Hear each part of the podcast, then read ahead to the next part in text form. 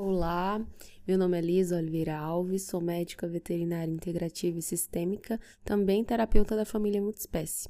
Eu te convido a assistir o episódio de hoje, que eu vou falar sobre a semelhança entre a terapia, reiki e a comunicação animal. Por que a semelhança? Porque no episódio anterior, no áudio anterior, se você não assistiu, escutou, no caso, veja lá que eu falo sobre as diferenças. Como eu falei sobre as diferenças, eu senti aqui de complementar com as semelhanças, ok? Que são propostas diferentes, mas o que que se assemelha? Então, eu vou pontuar aqui o que se assemelha. Primeira coisa, as duas, os dois serviços, as duas formas de atuação dos dois trabalhos podem ser feitos à distância. Então, tanto o reiki como a comunicação animal não precisa do animal estar ali do lado, ou no caso do reiki, da pessoa estar ali do lado para ser feito o envio de reiki ou para ser realizada a comunicação animal em animais.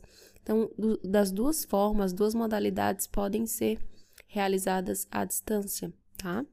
E além dessa questão da semelhança de ser realizada à distância, também tem a questão da forma do trabalho, como que funciona o trabalho. Funciona com a sensibilidade a nossa, o nosso desenvolvimento intuitivo. Então, quanto mais a gente pratica, mais, mais a gente vai percebendo e aumentando o nosso nível de sensibilidade e percepção extrasensorial.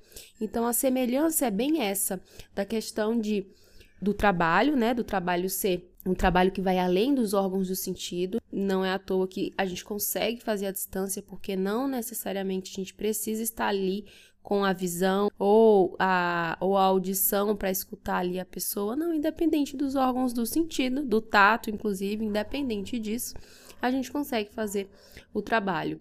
Tá? Uma outra semelhança é que durante a sessão de reiki eu posso acabar, por meio da minha tela mental, ob ah, é, observando, no caso, captando, melhor dizendo, imagens ou cores também estão na tela mental com os olhos fechados. Essa expressão tela mental significa que com os olhos fechados eu acabo captando e percebendo algumas imagens que são transmitidas energeticamente mesmo pelo animal ou pela pessoa, pelo inconsciente ali, pela parte do subconsciente, na verdade. Então, por meio da sessão de reiki da comunicação animal, tem essa semelhança. Eu consigo, né? Eu que estou falando aqui, mas no caso a pessoa consegue captar imagens, algumas palavras soltas e também cores, como eu falei para vocês, é comum visualizar cores durante tanto a sessão de comunicação animal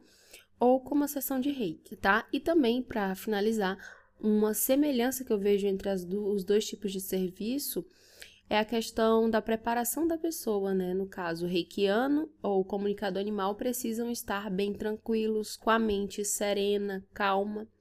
Dessa forma, ela consegue se alinhar com o campo energético, que é um campo ali de trabalho mais sutil, se comparado à parte física, né?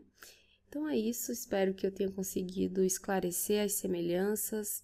Se você lembra de mais algumas, tiver alguma dúvida, eu fico à disposição.